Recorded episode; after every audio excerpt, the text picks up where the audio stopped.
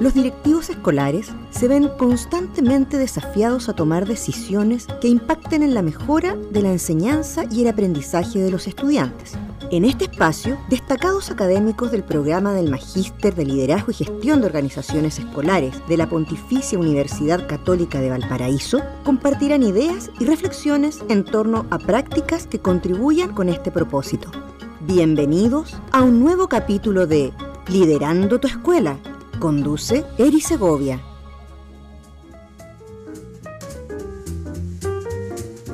Hola, bienvenidas y bienvenidos al séptimo episodio de Liderando tu Escuela, espacio creado para impulsar la gestión y liderazgo escolar en las instituciones de nuestro país. A contar del capítulo 7 de esta temporada, incluiremos en nuestras entrevistas a graduados destacados del programa de Magíster en Liderazgo y Gestión de Organizaciones Escolares de la Pontificia Universidad Católica de Valparaíso, con la finalidad de conocer de cerca sus experiencias educativas y los proyectos que han puesto en práctica para alcanzar el éxito en los procesos educativos en sus respectivos establecimientos. Hoy tenemos el placer de conversar con Enzo Díaz Peralta, quien se graduó de nuestro magíster el año 2020. Enzo es profesor de castellano de la Universidad Católica de Valparaíso, ha ejercido el cargo de director académico en dos oportunidades, actualmente está al frente del Colegio Medioambiental Las Amapolas en Santa Julia, Viña del Mar. A lo largo de su experiencia también ha ocupado múltiples posiciones de liderazgo intermedio como profesor jefe, jefe de UTP, coordinador CEP, entre otras áreas que le han permitido ir integrando múltiples perspectivas del quehacer de la organización escolar. Bienvenido Enzo. Hola, buenos días. Eh, muchas gracias por la invitación y poder compartir eh, mi experiencia como profesor, como eh, jefe UTP, coordinador y finalmente director académico en estos momentos. Bueno, muchas gracias a ti Enzo por estar acá. Sabemos que es un tiempo valioso que tú has destinado eh, del colegio para estar con nosotros hoy día. Para comenzar quisiera preguntarte, bueno, esto del liderazgo, del ejercicio de liderazgo, tú has tenido múltiples experiencias como señalábamos recién en tu presentación. ¿Qué es para ti el liderazgo escolar? Bueno, en primer lugar, em, contarte que eh, cuando uno entra a la universidad, o, por lo menos en mi experiencia, eh, no estaba en los planes ser director, no estaba en los planes a lo mejor asumir un liderazgo, había un, ansia simplemente de educación, de enseñar eh, y de trabajar con, jóvenes, ¿ah? de enseñanza media. Em, sin embargo, eh, este, esta sensación de comenzar a hacer las cosas fue paulatinamente llevándome a, asumir cargos que en un primer momento no, no, exigí, no pedí, no solicité ni participé eh, en, selecciones, sino que se fueron dando desde la práctica, desde cómo, me, cómo los directivos, sostenedores vieron que desarrollaba mi práctica diaria y esto fue creciendo paulatinamente, gradualmente, hasta ya asumir cargos intermedios como, una, como un jefe UTP o una coordinación CEP en los últimos años, em, y viendo cómo, cómo, desde la experiencia podía desarrollar este, este campo movilizador que, tiene que tener un, un líder, digamos. Em, hago hincapié en la experiencia porque hasta ese momento solamente tenía eh, lo que es pedagogía en castellano, ¿cierto? Que en la universidad. Por lo tanto, todo lo otro fue mirando, observando, equivocándome em, y aprendiendo eh, y empoderándome de, un, eh, concepto de, liderazgo que tiene que ser avasallador, ¿ah? que tiene que ser eh, pero avasallador en un buen sentido, digamos, de, convencer al otro, de ser coherente, eh, de ser consecuente con lo que uno dice, lo que uno hace. Em, no solamente eh, entregar lineamientos, sino que también hacer los lineamientos en la práctica. Eso lo aprendí, obviamente, en la experiencia de un profesor jefe que motiva a sus alumnos y sus alumnos lo siguen en todas las locuras que se le puede ocurrir a, un, un profesor joven de 23 años, tal vez, y para luego ya convencer y empoderar a docentes eh, eh, mayores que yo. Yo comencé esto ya a los 26 años, ya tenía eh, cuerpo de docentes que obviamente habían algunos que doblaban mi edad incluso. sin embargo, el trabajo fue siempre muy, muy, muy positivo en ese sentido. Entonces, cuando, si tú me preguntas qué, qué, percibo yo del concepto de liderazgo, es, es, es convivencia, es diálogo, es influenciar al otro, es movilizarlo. Esos son como mis conceptos eh, que yo en realidad encarno día a día, porque finalmente uno está en esto día a día. Tú te sientes un líder. Es, suena un poco así, con falsa modestia tal vez, pero sí, me siento un líder en el sentido que puedo convencer a, los profesionales que tengo a cargo de, un, de una línea a seguir y esa línea a seguir siempre es desde la coherencia, a, modo de analogía. si yo pido, si yo solicito a los profesores em, llegar temprano, que es lo típico, soy yo el primero que llega al colegio y el último que se va. Si yo solicito eh, que hay que movilizar algunos, algunos eh, muebles, soy yo el que estaba primero tomando esos muebles em, para que ellos se empoderen también de, de, eso. O sea, yo considero que un líder no tiene que estar solamente Em, dando los lineamientos, las directrices, sino que tiene que ser parte de ella. La única forma que los profesores crean, crean en uno y se empoderen y no solamente lo hagan porque el director lo manda. Pero es la credibilidad, estás ahí donde las papas queman, nadie te contó cómo se hace, tú lo estás haciendo con ellos. Justamente, entonces eh, cuando, la primera pregunta es como daría para otro podcast porque tiene que ver con una historia de vida que me fue llevando sin querer a, la dirección de un colegio, pasando por todo. Pues yo siempre en las entrevistas de trabajo me presento como profesor de castellano, eh, profesor jefe, eh, coordinador de departamento, coordinador de ciclo, jefe UTP, coordinador CEP, director. O sea, la carrera completa. Tú dijiste algo bien interesante, yo no lo esperé, se fueron dando las cosas. ¿Cómo fue eso para ti? ¿Tus expectativas? ¿Qué te motivó? ¿Qué gatilló que tú dijera, ok, acepto el desafío de ir eh, saliendo del aula e incorporándome a, la gestión de un establecimiento. Claro, mira, por mucho tiempo eh, estuve ligado al aula absolutamente, no, eh, fueron como roles compartidos, ¿ah? de, pocas horas a, allá después la jornada completa, pero en un, por varios años fueron roles compartidos de, jefatura, de profesor de, lenguaje y comunicación, y, paralelamente coordinando los, equipos. Entonces no, no sufrí esa, ese desapego. Sin embargo, llegó un momento en que uno, a uno le solicitan que ya dé un paso al lado, digamos, con el aula y se coordine las 44 horas o las horas que corresponden a esta labor un poco más directiva, intermedio o directiva. Entonces ahí uno tiene que eh, hacer este, este, este, equilibrio y este balance en que cómo impacto más en, mis alumnos, de qué forma impacto más. Y en el aula yo considero que eh, tenía un impacto bastante grande. Eh, sin embargo, si yo puedo colocar o proyectar lo que hacía con ellos desde la jefatura y desde, desde mi asignatura, proyectarlo a matemáticas, a ciencia, a química, a educación física, eh, obviamente iba a tomar, iba a llegar a todo el colegio y ese fue como un, desafío y un pierdo, entre comillas, aula, pero gano en un proyecto educativo, ¿ok? Y se fue, y, este desapego tampoco fue tal porque yo me considero un director de patio, un director de aula, em, no, no, estoy alejado, no estoy encerrado en una, en una oficina, em, trabajo desde las aulas, ¿ok? Yo, eh, llevo mi computador y también a mi equipo directivo le pido lo mismo, entonces nosotros vamos a trabajar al aula, ¿ok? Eh, eh, para obviamente tener esa sensación del día a día concreto y no que me lo cuente alguien, sino que yo lo estoy viendo, lo estoy acompañando, participo de las clases, no estoy haciendo clase propiamente tal, pero soy un observador permanente y eso dentro bueno, del proyecto del seminario que, que, elaboré era, como un lineamiento, hacer la observación, el acompañamiento, naturalizarlo y no que, no que sea un, un proceso punitivo, observador, supervisor, que el profe se ponga nervioso, que los alumnos se comporten de otra forma, a veces más mal se comportan, a veces están como súper dateados por el profe que viene el director, por lo tanto... Claro, ahí se arma toda una película porque viene el director. Justamente, entonces eso se ha ido eh, naturalizando en estos cinco años de dirección ¿ah? y ha sido como una experiencia bastante grata, entonces no tengo esa sensación de desapego, de haber perdido algo totalmente.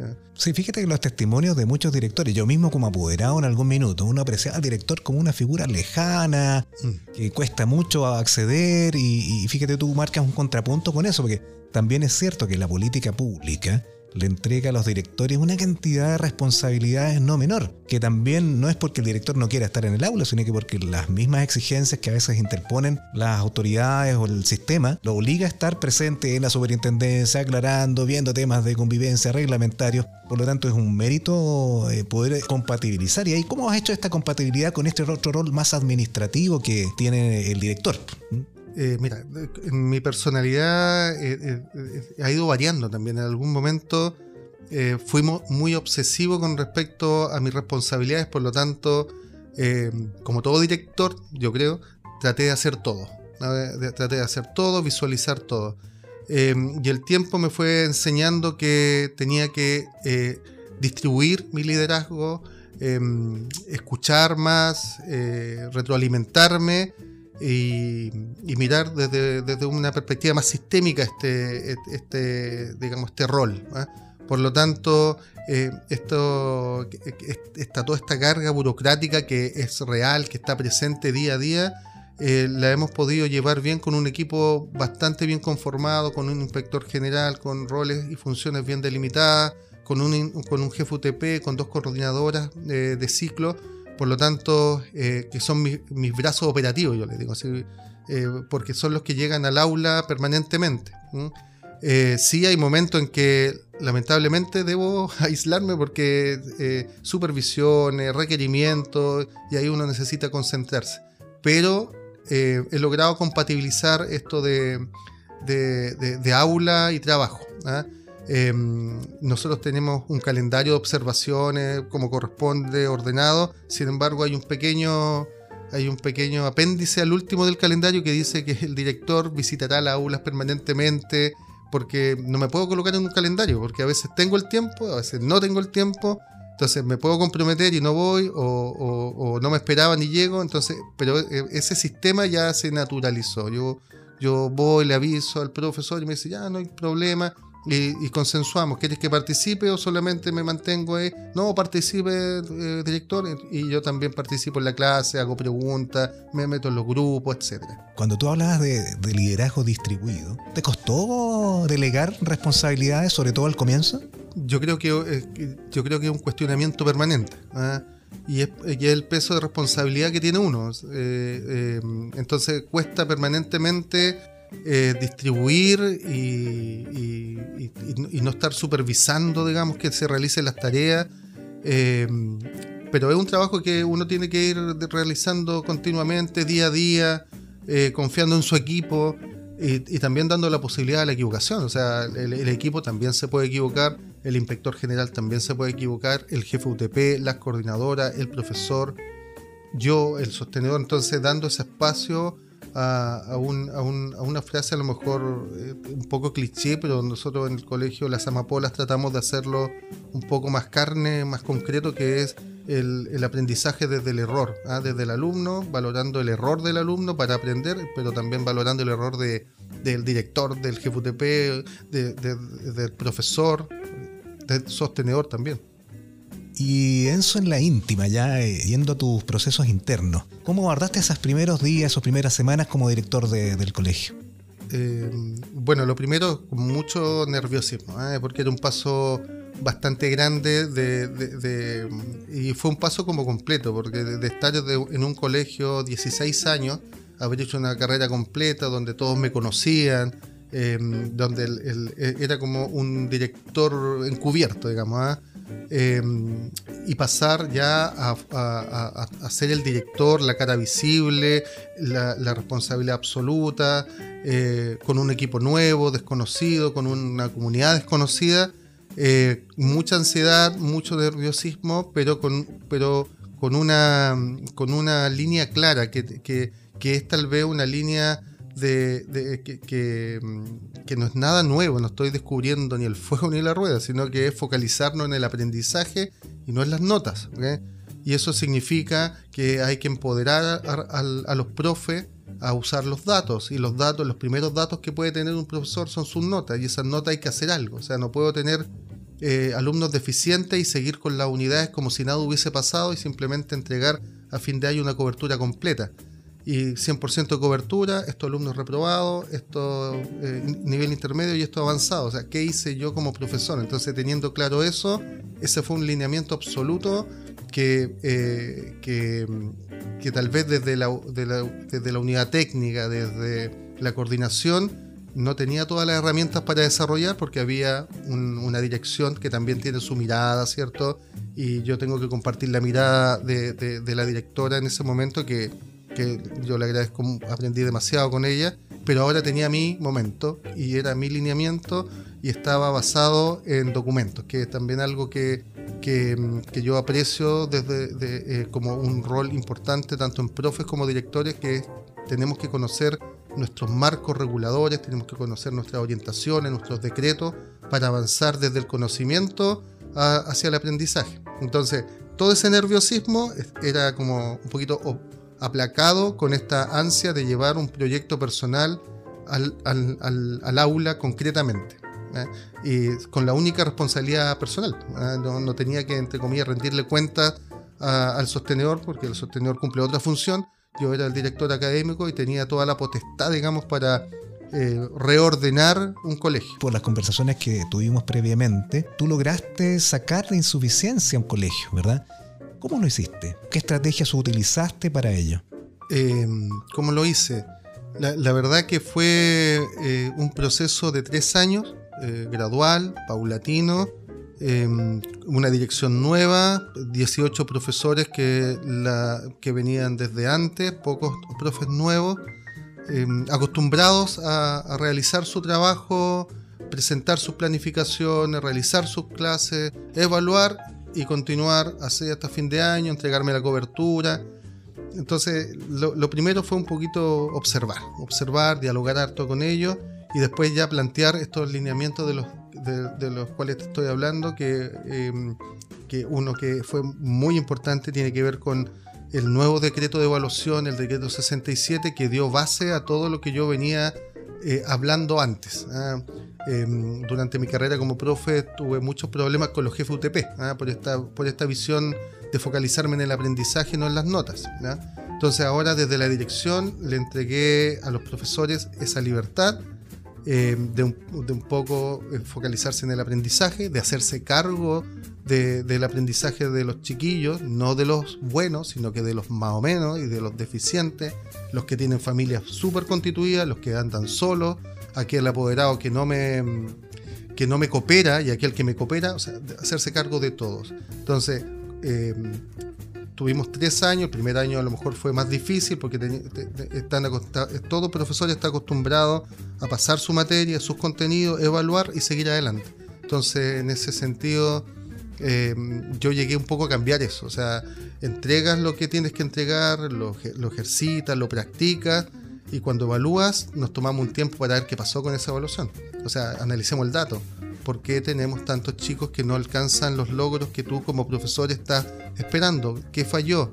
Y ahí aparecía la, la cultura de las excusas, que fue una frase que se me quedó grabada en el magíster, que tiene que ver con el chico es irresponsable, es flojo, eh, no trae las tareas, la apoderado no coopera, y mi clase yo la hice bien. Entonces, cuando aparecía eso, fue un trabajo paulatino de un poco de reconocimiento que el problema no solamente está en el otro lado, sino también en mi práctica y tengo que hacer algo. O si mi práctica fue excelente, bueno, hay algo más que hay que hacer, pero no me puedo quedar con cinco alumnos que, que no aprobaron ese logro, que no, no, no tienen ese aprendizaje. Debo hacerme cargo y para ello tienen la libertad absoluta de tómate un tiempo más, reevaluamos Em, creamos otro proceso de evaluación, queda pendiente esa nota hasta que podamos tener un proceso paralelo, eh, saquémoslo de sala, ¿cierto? Trabajemos con él, o sea, eh, utilicemos toda la estrategia. Abanico, algunos profesores al principio eh, lo tomaron inmediatamente. Y eso fue, lo agradezco porque fue un, un espaldarazo a mi gestión. Otro grupo muy resistente porque le estábamos cambiando todo lo que venían haciendo desde que salieron de la universidad. Y lamentablemente, lo, señalo muy responsablemente, lo que les enseñaron en la universidad. O sea, todos nos enseñaron a pasar nuestros contenidos, a evaluarlos y a seguir adelante. Claro. No, nos enseñaron a, oye, tómate tu tiempo, eh, trabaja con los alumnos, esto, esto es aprendizaje, esto no es nota, es aprendizaje. Oye, en este camino, ya con la mirada retrospectiva que te da estos tres años, ¿te tocó alguna decisión difícil enfrentar estas resistencias de este grupo de profesores que tú señalabas ¿Cómo lo abordaste? Porque finalmente eh, en muchos casos aparece, como dice esta cultura de las excusas, aparecen también cuestiones muy genuinas como es el agobio laboral, que el Colegio de Profesores tú sabes que es algo que constantemente está poniendo en la palestra de la situación general que tienen los profesores en Chile. ¿Cómo enfrentaste? ¿Qué decisiones complejas tuviste que tomar? Em, bueno, en primer lugar, yo creo que las decisiones o sea, uno vive diariamente tomando decisiones ¿eh? y, uno se acostumbra a, a, ese sistema. Sin embargo, las decisiones complejas siempre van a ir por, por, algunas crisis que viven las instituciones eh, y que lamentablemente como director tal vez durante todo el año no pude dar, eh, dar la vuelta, ¿ah? como a lo mejor una desvinculación de un profesor con el cual se hizo un acompañamiento como corresponde, se dialogó con él. Eh, pero lamentablemente mm, el sistema, el proyecto educativo, Em, no, lo completaba y uno tiene que tomar una decisión. Y mi decisión, que eh, siempre ha sido una frase, digamos, que, todos los que trabajan conmigo eh, la conocen, puesto que mi primera responsabilidad es con los 208 alumnos que tengo en el colegio.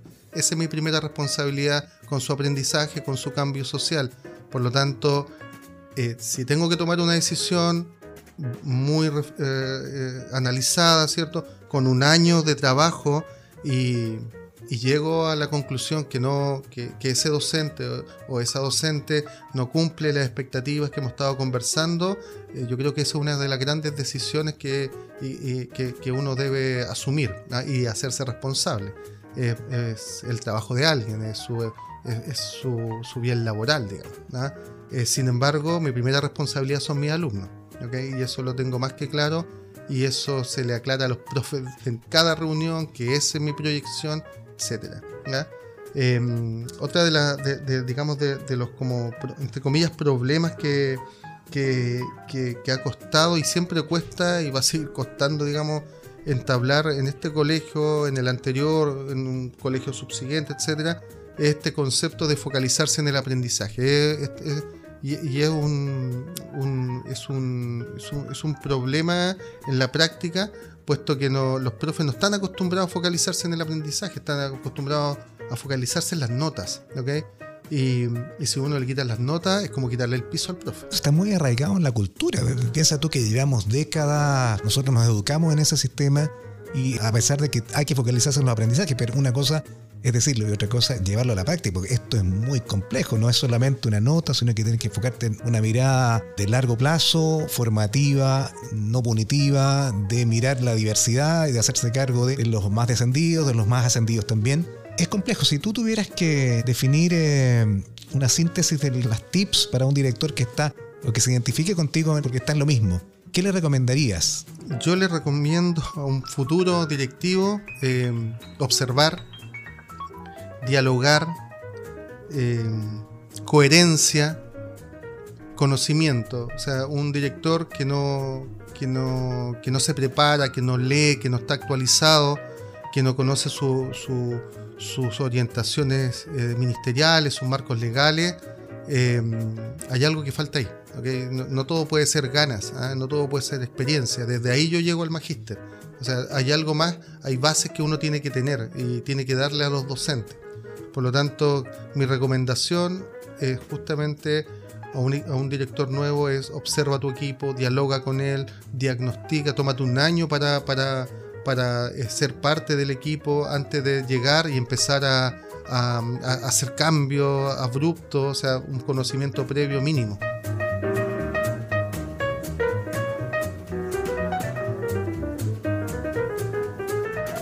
Conversamos con Enzo Díaz Peralta en este séptimo capítulo de Liderando tu Escuela. Enzo, ¿cuáles han sido las principales influencias que tú has recibido en la formación de este magíster hacia tu ejercicio profesional, no, no solamente en gestión, en liderazgo, sino que en otros ámbitos también? Bueno, mi llegada al magíster es, es una es una llegada basada en la necesidad, una, necesidad personal de, darle una base teórica a lo que 20 años de experiencia me habían entregado. es todo este trabajo que conversamos, esta, esta mirada de, aprendizaje, de, cambiar el sentido de la, de, la repitencia, quitarle ese, valor que tiene en, los colegios. Em, toda esa experiencia necesitaba un piso teórico, una, base, eh, una base fuerte. Y bueno, encontré este, este magíster, postulé y, bueno, justamente me dio lo que, estaba, lo que necesitaba. Lo que necesitaba de una mirada sistémica, de un liderazgo distribuido, de un liderazgo, digamos, que, que, tuviera todas las miradas, que se pudiese alejar un poco de, del contexto escolar para mirar desde, otro punto de vista. Eh, y, esa, y esa mirada creo que el magíster lo desarrolla ampliamente al tener eh, eh, tres escuelas. Este magíster es muy distinto y, y, bueno, lo elijo porque en mi casa, en mi casa estudio, pero también lo elijo por, porque eh, frente a otro magíster que revisé me ofrecía una mirada de, una escuela de ingeniería, una escuela de negocio y la escuela de pedagogía. Por lo general, solamente los magísteres de educación se, enfocan en la escuela de pedagogía. Y aquí habían otras dos miradas de un ingeniero, de un ingeniero comercial, un ingeniero industrial y de profesores. Entonces, eh, era como un, círculo completo para enfocarse en la administración educativa. Eh, uno de los espacios que ofrece el magíster de aprendizaje para quienes lo desarrollan es eh, implementar o proponer una mejora ah, real a tu establecimiento. En tu caso, ¿cómo fue eso? Bueno, eso yo lo tenía como bien claro desde, desde que entré al magíster, tenía claro más o menos hacia dónde iba a apuntar el seminario. Ahora se fue afianzando con justamente con las clases, las clases de los distintos profes de las distintas escuelas. Y, el tema era bastante, em, para mí, muy normal. ¿ah?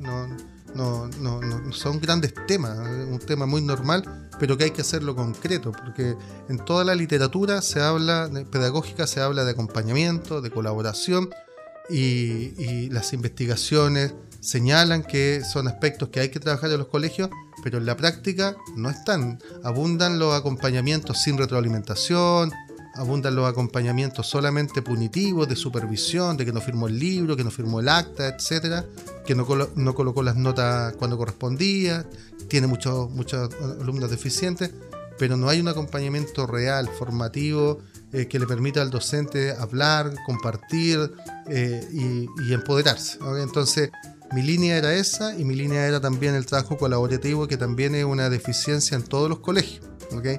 Trabajo colaborativo no es el consejo profe. ¿ah? El consejo profe lamentablemente es una instancia muy administrativa, pocos colegios la utilizan como corresponde. Yo te cuento que en el colegio Las Amapolas no hay consejo profesores, ¿ok?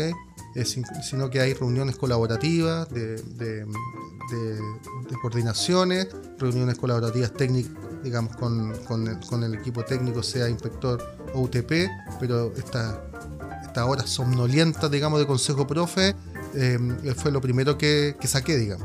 ¿Y, qué, te, qué, te, pasó cuando tomaste esa medida? Porque... Eh, bueno, fue, fue cuestionada a lo mejor en un primer momento, porque todos estamos acostumbrados a esa hora y media a la semana. Eh, y, se critica a lo mejor, pero cuando alguien les quita eso, como que se echa de menos, parece. Eh, sin embargo, dio, dio, pie a optimizar tiempo, dio pie a optimizar tiempos reales en aprendizaje. O sea, todo lo demás, todo hoy de firmar el libro, eh, lleguen temprano, todo eso pasó ya a un rol de inspectoría o de UTP, eh, redes de comunicación, WhatsApp de profe, mail, conversación, diálogo y, no ha sido necesario volver. Que, podríamos reevaluar y volver, sí, por supuesto, uno tiene que estar reevaluando permanentemente, pero, pero en estos momentos no es necesario, ¿ah? estamos cumpliendo con todo lo estamos alcanzando toda la expectativa eh, sin el consejo, digamos, de, tradicional, de, tradicional de, profesores. y optimizando en reuniones donde se habla de pedagogía. Oye, y hablando de, acompañamiento, ¿qué distinciones lograste desde el programa de Magíster? ¿Cómo modelaste el proceso de acompañamiento en, el colegio? Eh, cuando ingreso al colegio, bueno, de, partida me tocó la pandemia, así que fui un director en, en pandemia. Y, pero de igual forma hicimos acompañamiento cuando ya ordenamos el colegio, por lo tanto en virtualmente también hubo. Eh, y eso fue un logro eh, para, el colegio y todo, y todo su aparataje tecnológico, que, eh, es un colegio vulnerable, por lo tanto nuestras conexiones no son con computador, son con teléfono, y tuvimos el 100% de alumnos conectados, la mayoría con sus teléfonos y otra parte con, papel, digamos, impresión, etc. Este acompañamiento tiene un, tiene un concepto que yo, yo creo que, o sea, no, yo creo, yo tengo la certeza que es lo que nos distingue y lo que me distingue desde la dirección, que es la codocencia. O sea, la persona que entra a observar no viene a observar, viene a participar de la clase. Y esa participación a veces es pasiva, ¿cierto? Depende del profe, eh, depende del profesor. Hay docentes que prefieren que el observador, sea el director, UTP, inspector o coordinadores, eh, estén con los chicos solamente y hay otros que no, participa por favor y hay uno forma parte de la clase, toma un grupo, eh, doy ejemplo en pizarra, etcétera. O sea, ese yo creo que es el concepto que nos distingue, hacer la codocencia y eso relaja, relaja a un profesor que va a ser observado, eh, naturaliza la, acción de, de, observar y saca de lleno el concepto de supervisión. ¿okay? Sino que plantea un concepto de eh, conversar. A la retroalimentación después el profesor la exige eh, y, la hacemos, eh, esperamos dentro del, día o al día siguiente, no más allá, porque si no en realidad dos semanas después no me sirve retroalimentar al profesor, tiene que ser ahí. Y también estas observaciones de la hora completa, también paulatinamente han cambiado porque nos hemos educado, tenemos conocimiento, el ministerio nos ha entregado mucho, mucha información, entonces tenemos paseos al aula, eh, observaciones focalizadas, em, eh, en algunas instancias se observa la clase completa, en otras solamente una, una, sección, sea el inicio, el desarrollo, el final, otras veces simplemente se, se entra por 15 minutos y después también al docente se le retroalimenta con desafíos concretos, no no una retroalimentación abstracta que en realidad no le sirve a nadie. Un concreto. En este colegio eh, estamos focalizados en instaurar, por ejemplo, el inicio de la clase. Por lo tanto, estamos todos trabajando focalizados en el inicio de la clase y que más menos tenga la misma línea. Listo. Logrado eso, ya, tomamos otro, otro, en, otro, otro parámetro, estrategias. Perfecto, veamos la estrategia y conversamos de estrategia. O sea, son como pequeños bocados de retroalimentación y no, tienes que hacer esto, esto otro, esto otro, porque después eso... Se puede diluir. Se diluye, no llega a nada y uno va a ver la próxima clase y es la misma. ¿Y los profes cómo han ido reaccionando, cómo han ido percibiendo este proceso? Porque tú señalabas que de algún modo se había cambiado la cultura. O sea, se valoraba como beneficioso, como importante y no como un aspecto que interpone más una cosa punitiva, como tú señalabas, y se valora como positivo. Claro, es, es paulatino. Yo, yo siento que estamos en un proceso. ¿ah? Este es el segundo año, pero es como el primer año, porque estamos presenciales. Em, por lo tanto, la resistencia siempre va, a estar. Estamos, estamos hablando de un grupo humano de 25 personas, por lo tanto la resistencia siempre va a estar presente en, algún grado. Pero eso también da la oportunidad de volver a explicar, volver a ser coherente, volver a empoderar los conceptos como corresponde, volver a entregarle las bases a, los, a, los, profesores. Em, por lo tanto, eh, toda idea es buena, todo diálogo es positivo, toda discusión también es positiva. Em, siempre y cuando eh, responda a, los mínimos eh, que uno establece. Eh, y en ese contexto los profesores han ido caminando con este proceso paulatino y está valorado. Nosotros también somos auto, autoexigentes y, tenemos nuestras encuestas anónimas con los profesores. Con todo esto de la tecnología, todo hemos aprendido, por lo tanto ahora podemos hacer encuestas semanales, mensuales. Entonces tenemos nuestra encuesta y esas encuestas nos arrojan tanto en la comunidad eh, de familia escolar de, de, amapolas como en los profesores una buena percepción a, lo que estamos haciendo. ¿okay? Y eso ah, personalmente obviamente me tiene tranquilo y siempre con ansia de mejorar. Entonces, el profe también, el profesor siempre tiene una, una, mirada crítica y eso es positivo, no es negativo. Y un segundo aspecto de tu trabajo de seminario de titulación versaba sobre el trabajo colaborativo. Seguramente existieron muchas situaciones que tú tuviste que enfrentar que fueron complejas en este sentido.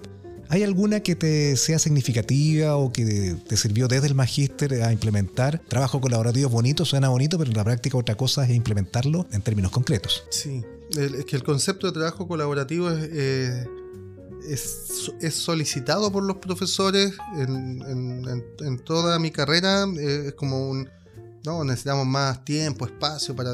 Y cuando, tiene, cuando están esos tiempos no, o no se aprovechan o, siente que le están quitando tiempo. Entonces, como bien paradójico. Por lo tanto, lo primero es instaurarlo, como con un horario donde no se toca, no es, no es al azar, sino que todos los días martes en mi colegio se junta el primer ciclo a las 5, el segundo ciclo a las 4. tiene que haber un poquito de estructura para Justamente, Justamente, tiene que haber una estructura eh, y, bueno, y ahí se conversa de pedagogía, ¿no? que, temáticas de estrategia o temáticas de evaluación. Y bueno, eh, son desde ahí donde nacen ciertas, ciertos, ciertos temas que son temas complejos y que hay que abordar. Por ejemplo, el tema de la repitencia. El tema de la repitencia, el profesor lo tiene instaurado, o sea, lo, tiene instaurado desde, que, desde que fue alumno en el colegio, desde que fue alumno en la universidad y después como profesor y lo valida.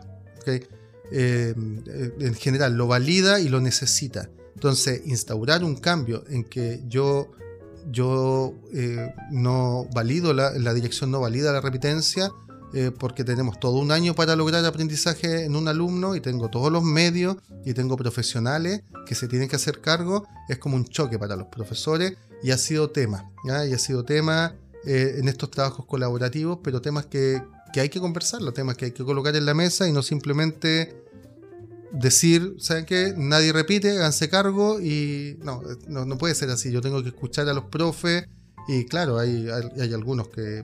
Hay, muchas perspectivas y a veces... Muchas perspectivas. Incluso ideológicas a, veces. Justamente. Entonces desde ahí uno, esos espacios son, son espacios de conversación pedagógica que, que a lo mejor no, no, no, se darían nunca en un consejo de profesores que, que, mm. está hablando una hora y media el director y después el UTP. Aquí están entre ellos, conversan, después a mí me llega un, acta de, ese, momento y si es necesario yo también voy, pero ahí trato de sacarme un poco el director y ser colega, ¿ok? Por lo tanto, no doy lineamiento, doy mi opinión, ¿cierto? Muchas veces no están de acuerdo conmigo, soy parte y, eso uno tiene que cuidar ese espacio, porque si no después simplemente van a decir lo que yo quiero escuchar y no es la idea. Y le da de algún modo cierta gobernabilidad a, justamente este espacio colaborativo. Justamente, y, bueno, y, eh, terminan como necesitando el espacio. O sea, después si uno, hoy tenemos que hacerlo, ahí está el, espacio de trabajo colaborativo. Y ayer, justamente ayer, eh, yo por primera vez fui a, este espacio donde estaban y fue súper agradable porque tenían bebidas, se habían comprado una pizza, entonces es un espacio docente y estaban hablando de estrategias, de estrategias que habían funcionado, estrategias que habían fallado eh, yo di mi opinión con mi experiencia como profesor. Eh, y, fue bastante grato. ¿eh? Va alimentando un circuito, tal vez tú señalabas la palabra confianza, y la confianza produce círculos bien virtuosos en cuanto a la capacidad de las personas para poder ir interactuando y abordando temas y conversaciones difíciles que cuando no hay confianza no se abordan. Justamente. Y, desde esa perspectiva, hoy día, después de toda esta experiencia y de las dos que nos, has contado hoy día, ¿qué le recomendaría a estos profesionales que recién están asumiendo un cargo de director o que están pensando en estudiar un magíster para asumir desafíos futuros? Bueno, lo primero es, lo voy a asociar a una pregunta que me gustó mucho y, la, la voy a retomar, que son como los mitos de la dirección. Y la, pensé harto, estuve reflexionando, analizando y yo creo que eh, tengo como tres mitos para compartir que a la vez son consejos. Eh, el primero es que cuando uno es profesor piensa que el director no trabaja y está como bien alejado del trabajo. Y entonces para cualquier directivo, por favor, es todo lo contrario. 24/7, de, de 8 a 7 de la tarde, no a 6, porque siempre hay un problema. Que no hay tiempos planificados porque todo hay que replanificarlo, entonces eh, ese mito que el, que el director eh, como no, trabaja o trabaja menos es absolutamente errado, es, un mito y, aquel que, que, yo se los dije a mis compañeros de, de magíster porque la mayoría no era no tenía cargos directivos. Entonces, varias veces se los dije que esta carrera de directivo era una, era una carrera solitaria, eh, donde uno está muchas veces solo frente a decisiones complicadas y que está agobiado de trabajo. Entonces yo me preguntaba, ¿pero qué es lo positivo entonces?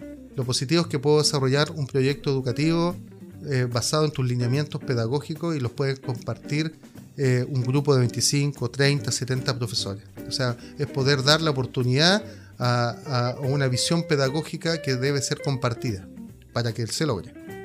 Ese sería como mi primer consejo. El segundo es que no alejarse de, esta sensación de ser el dueño de la verdad y saber todo y, entregar todas las directrices, los lineamientos sin preguntarle a nadie, sin, recibir retroalimentación. O sea, estar como por fuera del, sistema. Uno es parte del sistema y tiene que, tiene que involucrarse, tiene que escuchar harto, tiene que dialogar harto, ojalá eh, todos los días paseos por, el patio, ¿cierto? En los recreos, con los profes, tomarse un café con ellos, romper un, que no todo sea reunión. Entonces, e, es, eso, es un consejo, digamos, de, no ser los dueños de la verdad. Em, lamentablemente como directores se nos confunde a lo mejor esta responsabilidad que uno tiene con ser eh, tener la verdad absoluta. La verdad también la tiene el profesor de música, también la tiene el profesor de educación física, también la tiene el auxiliar. Entonces, cuando uno tiene claro esos conceptos, se hace mucho más llevadero este, este peso que es una dirección de un colegio, que está ampliamente estudiado también, el número de, de, acciones que uno realiza diariamente y todavía no se comprende cómo la realiza una persona. Y lo tercero es, es ensuciarse. Yo considero que un director tiene que tener patio, tiene que tener aula, debe ser eh, el, primero en hacer lo que dice. Y eso le entrega coherencia, y eso le entrega confiabilidad, y, y eso le entrega a un profesorado que ve que alguien está a la par con ellos y es el director. Por lo tanto, eso me hace ser parte también del, sistema, que es un concepto que no, lo aprendí en el magíster como tal, lo afiancé ahí, me dio, me dio base, ¿cierto? Me, dio eh, bibliografía, me dio teoría para, para llevar al colegio el concepto de sistema, de sinergia, de acompañamiento, de colaboración. Bien, Enzo, eh, queda para la reflexión todavía, podríamos seguir conversando mucho tiempo más, pero se nos acaba el tiempo. Te quiero agradecer la dedicación a, conversar hoy día con nosotros, con Liderando tu Escuela, e invitarte a que puedas eh, seguir eh, acompañándonos en distintas instancias. Entiendo que tú estás hoy día también apoyando los procesos de evaluación de los seminarios de titulación de los egresados que, están ahora en 2021. Sí, ningún problema. Yo soy, estoy dispuesto a todo lo que sea educación. es mi pasión, es mi vida. Por lo tanto, eh, si hay una charla, si hay una invitación nueva, y así también los dejo invitados a visitar mi colegio, a, ver, en concreto lo que estoy diciendo, a entrevistar a mis profes si se puede. Somos una, una comunidad abierta. Bueno, Enzo, te agradecemos una vez más tu apoyo para esta iniciativa de Liderando tu Escuela y nos despedimos aquí desde la biblioteca del campus María Teresa Brown de Aristía hasta una nueva oportunidad. Pues bien, aquí termina este episodio. Espero que estas recomendaciones hayan sido de utilidad para ti y las puedas aplicar en tu escuela. Me despido con un afectuoso saludo. Soy Eri Segovia y espero encontrarte nuevamente para analizar otros temas en un futuro episodio de Liderando tu escuela. Hasta un próximo encuentro.